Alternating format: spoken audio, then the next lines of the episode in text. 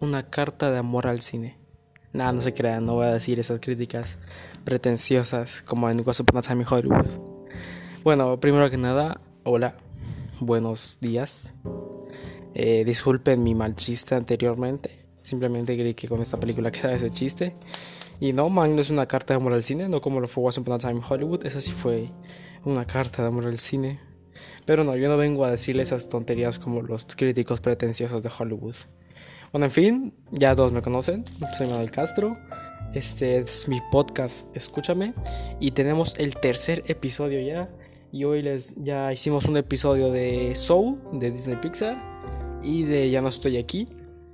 Hoy nos toca hablar de la película de Mank. Esta película del gran director David Fincher. Si no conoces a David Fincher, pues, pues la verdad no sé qué se está haciendo con tu vida, porque ¿quién no conoce a David Fincher, la verdad? Esta película habla sobre Mank, el grandísimo escritor de El Ciudadano Kane. Y si no conoces El Ciudadano Kane, pues te pongo el contexto, pues es considerada por muchos la mejor película de toda la historia.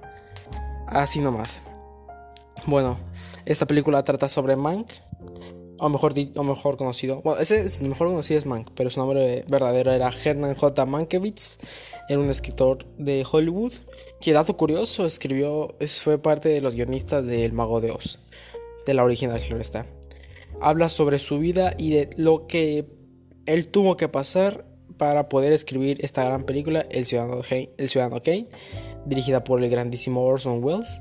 Y si no sabes quién es Orson Welles, no manches, si no conocías a David Fincher ni a Orson Welles, pues te falta saber de cine, pero son grandes directores. En fin, uff, Mank. Esta película me dejó sabor agridulce. Tiene cosas buenas y cosas malas, casi por igual. Para empezar, hmm, vamos a empezar con lo bueno. Esta película les hice este chiste de que era una carta de amor al cine. Porque ahora sí que la película, su manera de ser grabada, es como si fuera una película de esa época, de los años 30. La película es completamente blanco y negro. Su audio es como ese tipo de audio. Y si tú la ves, parece una película de Pedro Infante, prácticamente. Es una película muy, muy, muy, muy bien hecha en temas producción obviamente.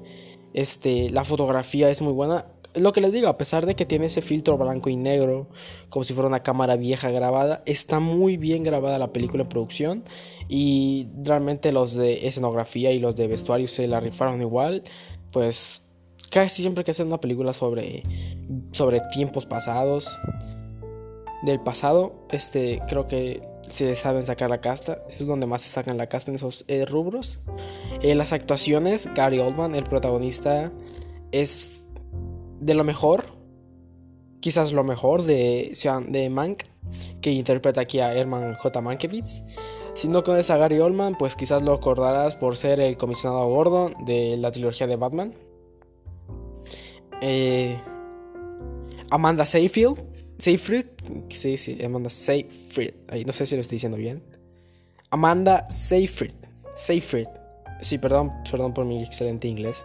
Eh, también hace un excelente papel. Este, mm, no, no conocía muchas películas de Amanda Seyfried.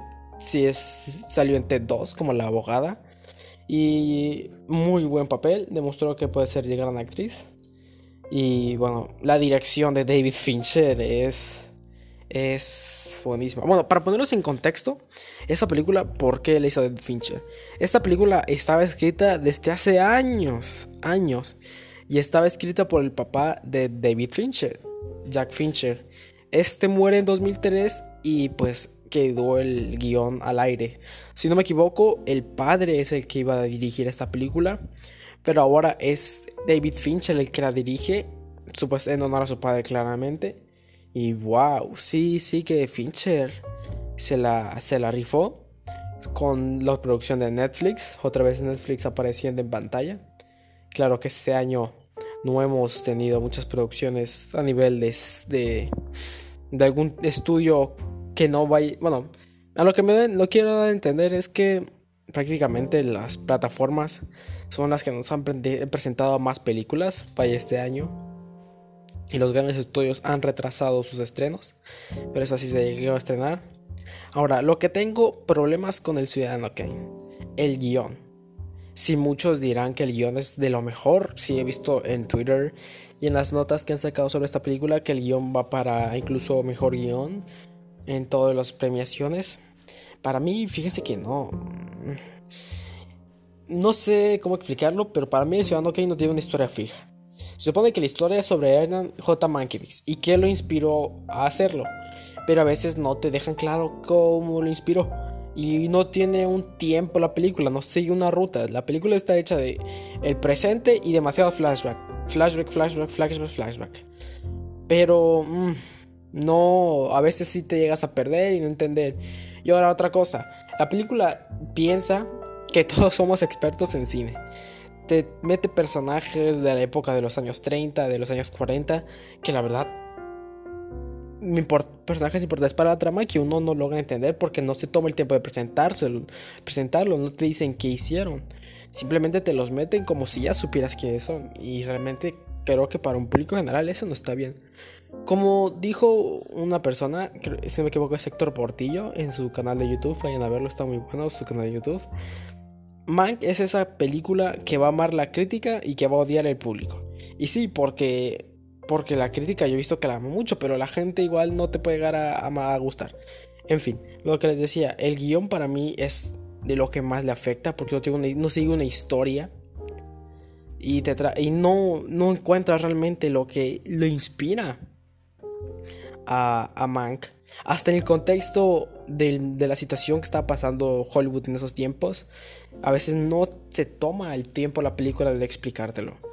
Y siento que sí, eso es muy importante en la película. Que, y se nota demasiado que le falla. En fin. Este. La historia. La historia es muy. es muy rica. Es muy rica la historia. Tiene mucho. Es prácticamente. Te cuentan. Te plantean cómo estaba Hollywood en esos tiempos. Que si podías ver que estaba lleno de. de pues de corrupción. Prácticamente hasta Hollywood estaba metido en la política. Había muchos problemas se plantea un momento el comunismo, incluso en Hollywood. Eh, y sí, la verdad esa, esa, esa parte creo que es lo más salvable del guion. Pero, en fin. Como decía, hay actuaciones que son muy buenas, como la de eh, Gary Oldman y Amanda Seyfried.